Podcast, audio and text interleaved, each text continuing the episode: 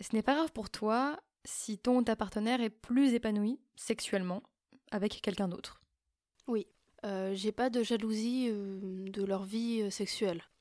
Mais j'ai jamais été très très jalouse en fait.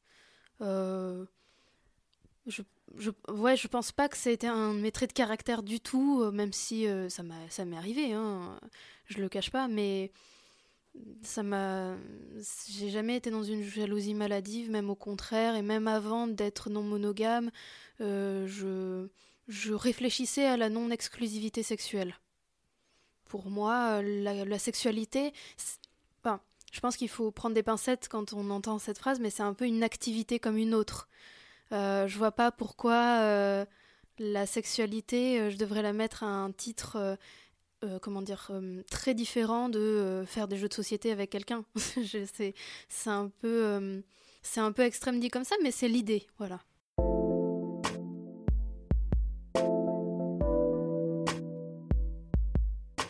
Bonjour et bienvenue dans Amour pluriel, le podcast sur la vie affective et les relations plurielles.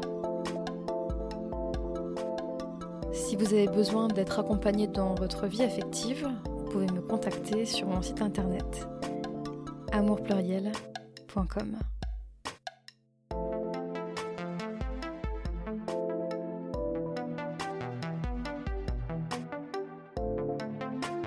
Merci déjà de, m'avoir invité. Et euh, ben, ma situation sentimentale, c'est que je suis dans des relations euh, plurielles.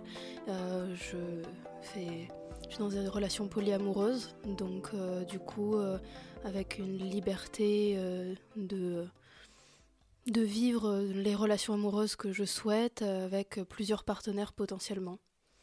Et donc du coup actuellement j'ai bah, plusieurs partenaires amoureux, sexuels, j'en dirais pas forcément plus, mais voilà, j'ai la liberté d'avoir euh, les relations que je souhaite euh, entretenir avec euh, les différentes personnes de ma vie. En tout cas, moi, je m'inscris plutôt dans des choses non hiérarchiques, où je considère que mes partenaires ont tous une valeur, ben, ont la même valeur en fait, j'allais dire proche, mais non, c'est, ils ont la même valeur. Après, il y a toujours l'épreuve du concret. Dans le concret, il y a des personnes qui habitent plus près, il y a des personnes qui travaillent moins, du coup qu'on peut voir plus et euh, on peut développer la relation. Mais sinon, euh, pour moi, il n'y a pas de hiérarchie et de valeur entre mes partenaires. Et depuis quand est-ce que tu sais que tu souhaites être polyamoureuse? Je pense que c'est un cheminement qui prend un peu de temps et euh, on va dire que déjà il y a deux ans, je l'ai découvert, j'ai trouvé que c'était intéressant. Et le temps que ça chemine bien comme il faut, il m'a fallu euh, six, six, six, petits mois. Et puis après, euh, voilà, du coup, ça fait un an et demi que, que je suis vraiment, que je voulais vraiment vivre ce genre de relation et que je me suis euh, attelée à rencontrer des personnes dans cette même optique pour pouvoir le vivre, quoi. Est-ce qu'il y a plusieurs étapes de pensée par lesquelles tu es passée bah du coup moi au début euh, voilà du coup euh, il y a deux ans j'étais dans une relation monogame et euh, c'est aussi certainement pour ça que le chemin a pris un peu de temps c'est que ben j'étais avec quelqu'un et j'étais pas encore prête à arrêter cette relation quoi et mais du coup quand cette relation s'est arrêtée pour tout autre chose qu'un désir d'ouvrir le, le, couple ou quoi parce que c'était la fin quoi bah du coup j'en ai profité j'en ai profité pour pour réfléchir un peu plus à qu'est-ce qui me correspondait moi, qu'est-ce que j'avais envie de faire de ma vie amoureuse à moi, euh, en pensant un peu moins à qu'est-ce que voulait l'autre, quoi. C'est un peu la, société et mes partenaires finalement qui m'ont dit beaucoup que ça se faisait comme ça. J'étais, je le suis toujours, mais j'étais, j'étais toute jeune. Euh, j'ai fait un peu, je me suis laissée, j'ai suivi le mouvement quoi, un peu au début, et puis après du coup ça, ça m'a obligée là à à y réfléchir plus. En fréquentant les cafés poly notamment. Oui, du coup, quand, euh, quand j'ai connu ce concept euh, du polyamour par internet, et euh, bah, du coup, tout de suite, j'ai voulu aller un peu au contact des gens pour, pour avoir la réalité.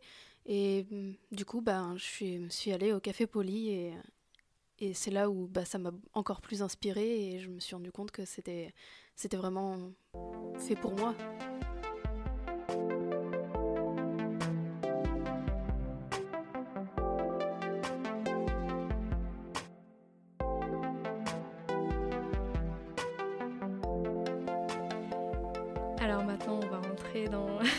Le sujet. Ça marche. le sujet principal pour lequel j'avais vraiment, vraiment envie euh, bah, de, de, discuter avec toi, en fait. C'est mm. euh, une phrase que tu m'as dite, en fait, il y, a, il y a quelques mois. En gros, que c'était pas grave pour toi si ton ou ta partenaire était mm. plus épanoui avec quelqu'un d'autre, donc au niveau sexuel. Oui. En fait, ça m'a fait penser à deux choses. Ouais. Euh, la première, c'est un. Je trouve qu'il y a un idéal de performance dans la monogamie. Euh, C'est-à-dire qu'en fait, avoir l'exclusivité sexuelle avec quelqu'un, c'est mettre toute la charge du plaisir sur, euh, sur cette personne qui doit en fait nous satisfaire. Donc il y, y, a une forme de, de devoir, ouais. un, un, peu un, implicite. Et deuxième chose, que ça alimentait un mythe dans l'adultère, qui est que, en fait, si l'autre va voir ailleurs, c'est parce qu'il s'ennuie dans le couple principal. Ouais. Voilà. Euh, Est-ce que tu es d'accord déjà avec le, constat que je fais? Oui, je, je, comprends tout à fait la, la, réflexion. C'est vrai que bah, du coup, euh, maintenant, je suis assez loin de ça, mais je pense que c'est vrai. De, de, ce que j'ai pu discuter avec les gens, quand je... Justement, moi, je, spontanément, euh, j'aurais envie de dire, je m'en fiche, quoi, de si mon partenaire est plus épanoui ailleurs, quoi. Et ben, j'ai vu quand même que ça a suscité beaucoup de, de réactions. Donc je me dis que le constat doit être euh, assez fondé.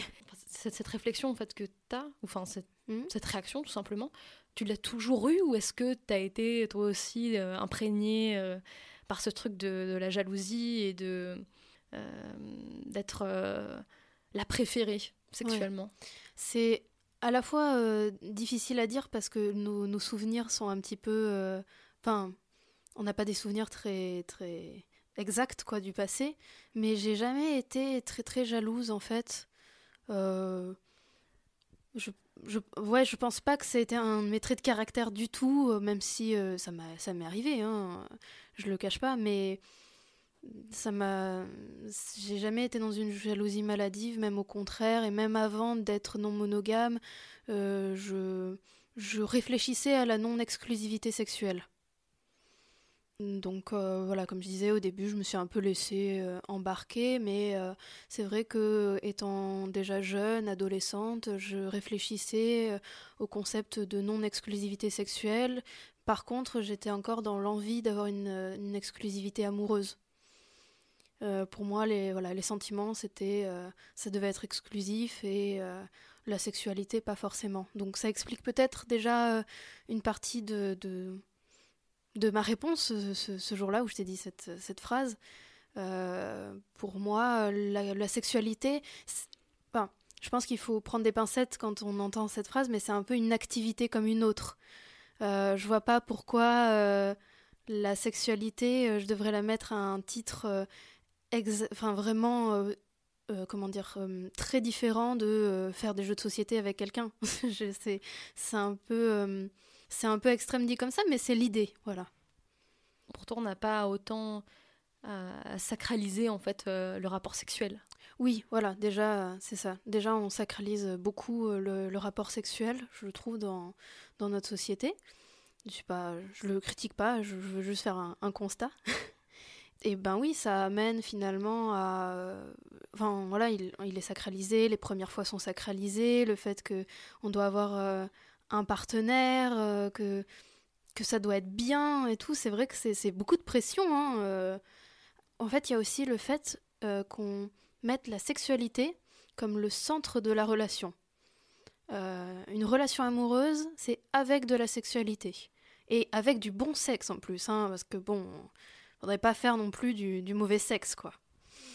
Et ben, je, je le vis pas comme ça. Je pense que c'est bien aussi de pouvoir vivre des relations amoureuses euh, sans sexualité si on n'en a pas envie, sans être forcément asexuel. Hein. Vraiment, des fois, il y a des personnes où le feeling passe plus ou moins bien. Et c'est bien de se l'accorder aussi, de ne pas faire de sexe, de pas avoir de, de, performance à faire par rapport à notre partenaire, euh, même si on est dans une relation amoureuse, une relation de couple. En tout cas, moi, je me suis laissé le droit de pas avoir de sexualité quand j'en avais pas envie et d'en avoir quand j'en avais envie et même si c'est pas une relation amoureuse voilà j'ai essayé de casser euh, ce, ce, côté le sexe, c'est avec les amoureux. Et que avec les amoureux. Et quand on est amoureux, il y a du sexe. Voilà, je... ces deux concepts, pour moi, ne sont pas, euh, ne sont pas liés euh, aussi durement. Puis c'est vrai que c'est une sexualité en fait très normée, qui est très hétérocentrée au final, et, et, chacun a son rôle à tenir. Voilà, il y a tel acte, il y a les préliminaires d'abord. Attention, on ne fait pas tout dans le désordre. C'est ça. Voilà. Mais attention, pas n'importe quel préliminaire non plus. Hein. Il faudrait pas. faudrait pas faire n'importe quoi. Hein. Et euh, en parallèle, je trouve qu'il y a aussi une, pression à jouir. Alors pour, pour les hommes aussi. Hein, euh, donc là, je parle un peu euh, de manière cis-normée, hein, mais voilà, je, pense quand même au fond aussi à toutes les personnes trans. Hein quand j'ai dit ça, mais voilà. Du coup, euh, il y a une pression à jouir un peu des deux côtés. On pense souvent euh, aux, femmes, qui, aux personnes euh, avec un vagin qui ont plus de mal à jouir et du coup ça devient une, lutte pour, pour y arriver des deux côtés. Genre moi je veux être celui qui la fera jouir et, et elle, ben je veux être celle qui va y arriver aussi. Ça, Finalement il y a, a vraiment quelque chose de très euh, conventionnel là-dedans. Du coup, ça, aussi, remet aussi euh, en question bah, qu'est-ce que c'est que faire du bon sexe, quoi. On m'a dit une fois euh, Ah, mais de toute façon, toi, tu te taperais la moitié de ta ville, tu vois, en me disant voilà le nom de ma ville. parce que je suis mhm. polie et parce que je suis bi, voilà. Enfin, pas plutôt. Mais voilà.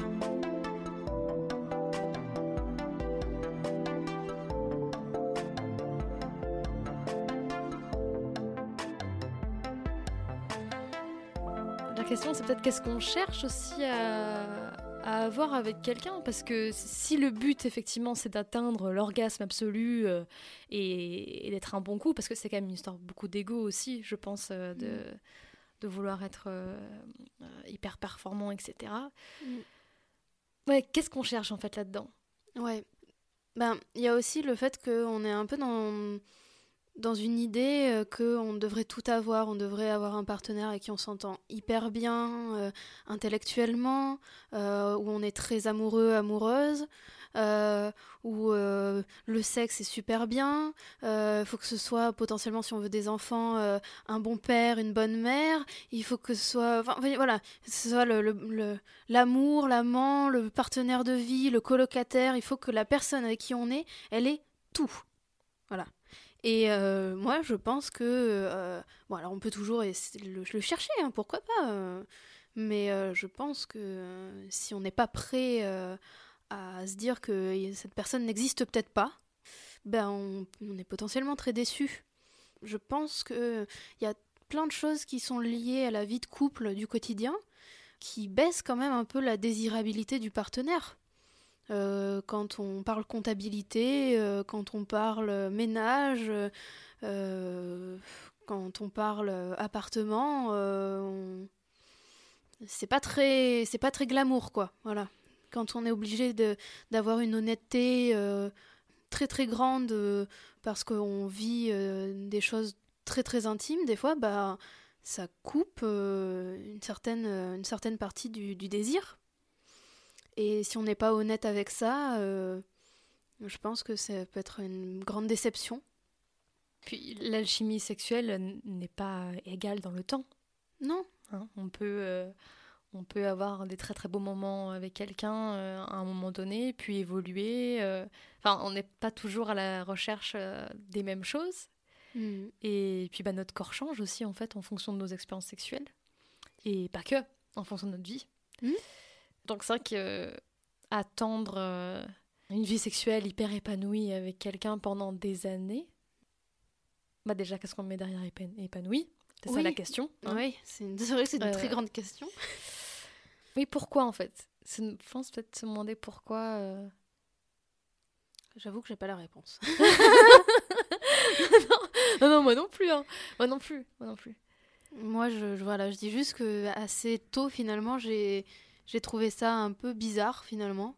Et je, pense même sans y réfléchir en fait. Euh, c'est venu euh, naturellement de, me dire bon bah en fait je fais un peu ce que je veux de de mon corps et de mes relations quoi donc euh, à partir du moment où je me suis engagée dans le polyamour et que j'ai dit que je faisais un peu ce que je veux de mon de mes relations je voyais pas pourquoi j'allais continuer en plus à me mettre des pressions pour que toutes les personnes toutes les tous les partenaires que j'aurai dans, dans, ma vie soient en plus des bons coups quoi on peut pas nier qu'on attend beaucoup alors des hommes aussi d'une autre manière, je pense. Mhm. une performance sexuelle de la part des femmes, bah, due à l'hypersexualisation, etc. Et c'est vrai qu'une femme qui n'est pas active sexuellement ou, euh, ou qui n'aime pas une un certain type de sexualité, tout de suite, il y a, y a, une forme de rejet en fait.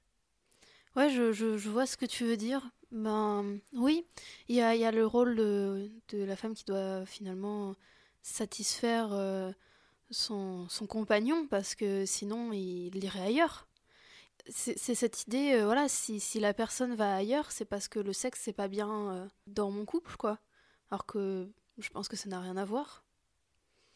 Et il y a aussi, je pense que, donc tu, voilà, tu parlais un peu finalement de, du côté féministe de, bah, du coup il y a une injonction à avoir une certaine performance sexuelle de pas être trop inactive, mais il y a aussi une performance dans l'autre sens, dans le sens où voilà, il faut faut pas non plus être euh, une salope, si je peux me permettre le mot. Euh, parce que voilà, du coup, ça, ça laisse une, une, toute petite fenêtre hein, de, de, d'action. Hein, pour moi, en tout cas, c'est comme ça que, que, que je l'ai vécu à un moment. Quoi. Il faut, faut satisfaire la personne avec qui on est sexuellement parce que c'est très important, que c'est le ciment du couple, certains le disent, hein, euh, que le sexe c'est le ciment du couple, donc du coup il faut être performant pour garder son partenaire.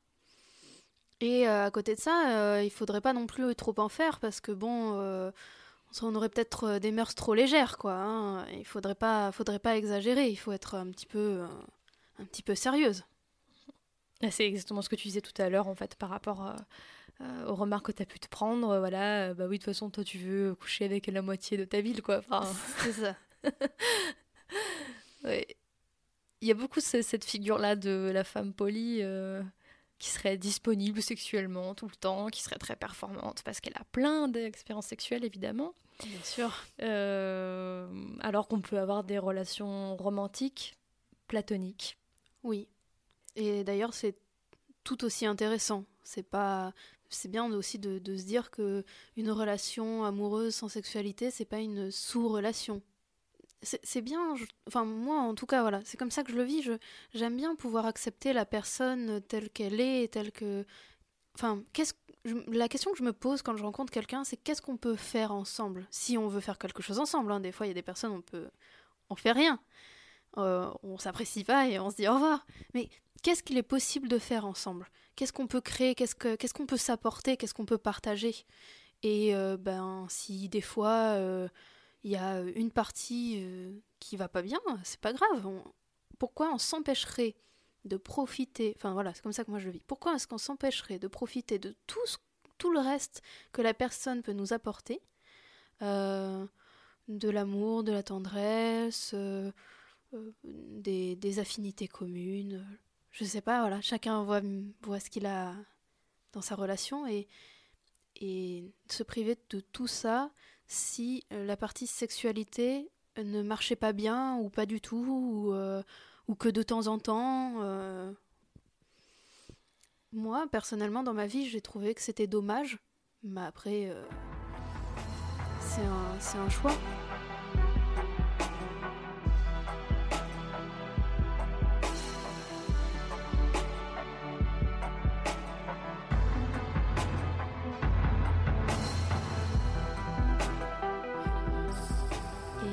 La jalousie, est-ce que tu en as déjà éprouvé par rapport à ça euh, La question de la sexualité? Ben, La jalousie, je, je l'ai déjà vécue, mais pas vraiment pour la sexualité. En tout cas, si la question c'est par rapport à la vie sexuelle de mon ou, mes, ou ma partenaire, euh, j'ai pas de jalousie euh, de leur vie sexuelle, ni de leur vie amoureuse vraiment, Mais euh, là où potentiellement je peux un petit peu souffrir d'une situation, c'est quand je sais pas où quelle est ma place, qui je suis pour la personne. Je je veux pas forcément catégoriser. Je veux pas non plus voilà qu'on me dise bon bah voilà toi tu es ma relation numéro 1, 2, 3 Mais je pense que c'est important de bien communiquer euh, sur euh, ben, euh, quelle place a la personne dans sa vie. Est-ce que j'aime te voir de temps en temps, juste comme ça, parce que voilà, on, on s'apporte du bonheur, mais pas plus Est-ce que je veux une relation à long terme avec toi ou pas? Enfin, tu vois, genre, tout ce genre de questions. Et quand la personne ne sait pas répondre, ou ne veut pas répondre, reste évasive, ça met dans une position un petit indélicate qui crée potentiellement de la jalousie. Parce que là, je me dis, bon, ben, moi, je sais pas où je suis, je sais pas sur quel pied danser, et puis, ben, je vois cette personne avec une autre personne, et euh, je me dis, et du coup, elle, et elle, où est-ce qu'elle est, et, du coup, ça, voilà, c'est ce genre euh, de situation qui me, qui peut un petit peu me rendre jalouse, mais c'est, c'est tout, voilà. Donc si tu étais là face à quelqu'un qui est dans la situation où euh, il ou elle pense euh, ouvrir son couple mhm. ou être dans une relation polyamoureuse et qui serait extrêmement jaloux ou jalouse de la vie sexuelle de son partenaire, mhm. qu'est-ce que tu lui conseillerais? C'est pas simple parce que c'est au cas par cas, hein.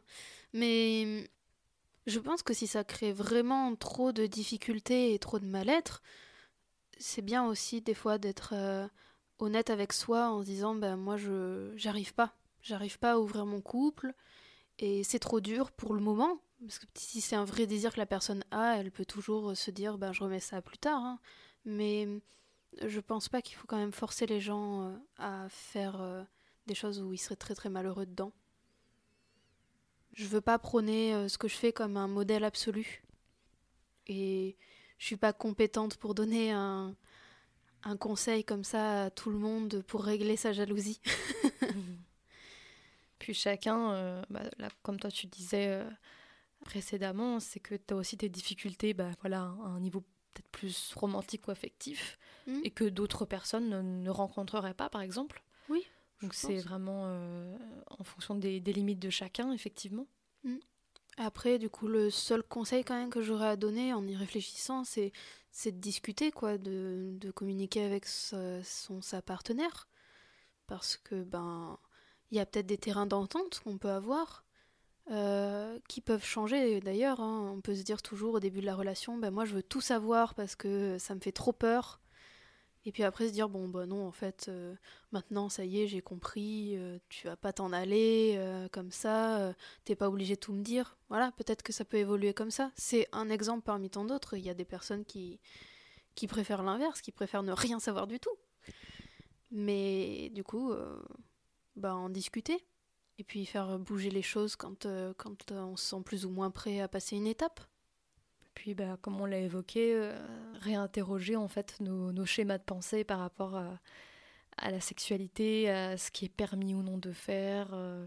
Oui. Mm.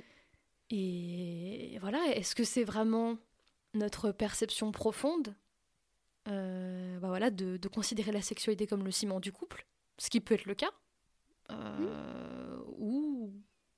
Est-ce qu'en fait il y a autre chose qui nous convient quoi? Oui, c'est ça. De toute façon, on, choisit d'orienter sa vie comme on, comme on le souhaite quand même en partie. C'est bien de ne pas se mettre des barrières euh, inutiles si elles ne nous correspondent pas. Un grand merci à Alexia pour cet échange passionnant. Merci à vous qui nous avez écoutés jusque-là. On se retrouve dans deux semaines pour le prochain épisode. À très vite.